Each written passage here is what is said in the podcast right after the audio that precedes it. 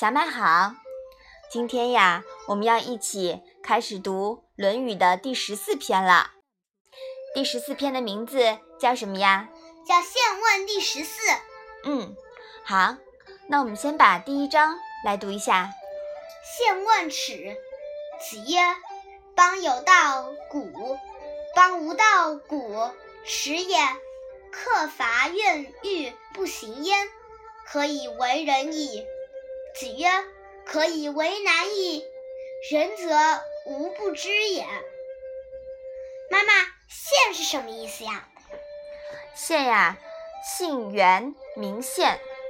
他呢是孔子的学生，所以说，你看这一篇的名字《宪问》第十四，对吗？嗯嗯，那我们就可以想到，这一篇呀都是宪问的问题，是不是啊？嗯。鼓是不是稻谷的意思？嗯，差不多。但是这里呢，这个“鼓”字呀，是做动词来用的，是指做官者的俸禄。那“罚”是什么意思呢？“罚”呀，就是自夸。那这一章又是什么意思呀？原宪问孔子：“什么是可耻？”孔子说。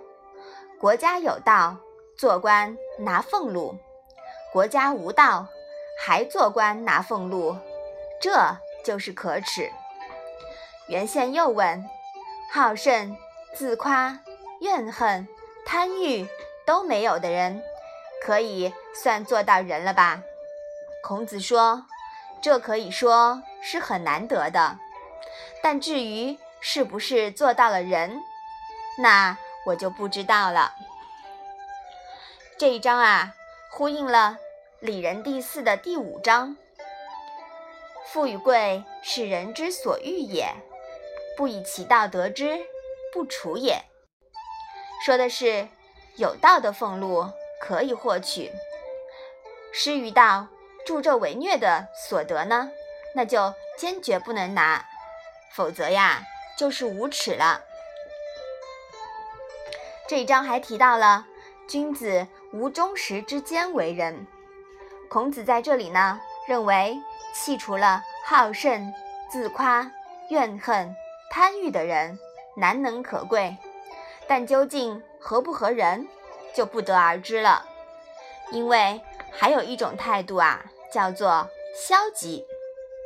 这样的人呢，看起来也是无欲无求、无怨无恨的。但是，其实他的内心啊，离人还很远。相比之下呀，这种消极的人其实是更加无可救药的。我们现代社会里面呀，有一种人被称作为“小白兔”。其实老板呀，最头疼的是这种小白兔。他是什么样的人呢？就是看似兢兢业业、勤勤恳恳。老老实实，但就是不出业绩，工作没有效率，这就是我们刚才说的那种消极的人，是不是啊？嗯。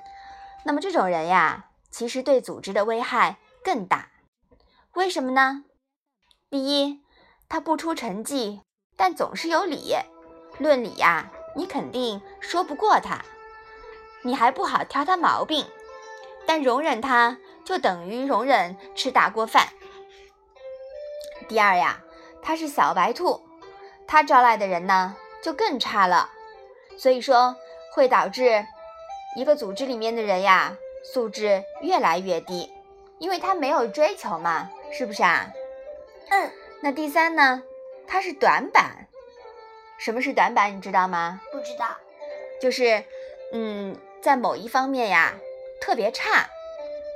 嗯，它其实呢是一个组织或者是团体里面比较差的那个那一个部分。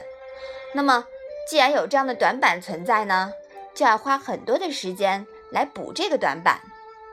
更糟糕的是呀，公司大部分员工是中间的，是墙头草，见风使舵。他们一看明星员工升职很快呀，他就变明星。他们一看。这种小白兔很多，那么大家都变小白兔了，这样是不是风气都越来越差呀？嗯，所以说，开掉小白兔啊，是一个企业最应该做的事情。所以说，有人呀，他们做了很多年的观察，说是凡是心肠有点软的领导，小白兔没有干掉，身边呀全都是大白兔，这个公司呢就很难成长，发展呀就会遇到瓶颈。凡是老板内心够强大，开掉小白兔不心软的，公司呢就没有瓶颈。其实呀，我们在第十二篇第六章啊，也学过一个类似的案例，你还记得吗？是浸润之赠，肤受之硕。嗯，对的。其实呀，这样的这样的人，跟小白兔也是很相似的，是吧？嗯嗯，我们我们说过，这就是一种什么呀？温水煮青蛙，是不是？嗯，好。我们来把这一章啊再读一读。现问耻，子曰：“邦有道，古；邦无道，古耻也。克伐怨欲不行焉，可以为人矣。”子曰：“可以为难矣。仁则无不知也。”好的，那我们今天的《论语》小问问呀，就先到这里吧。谢谢妈妈。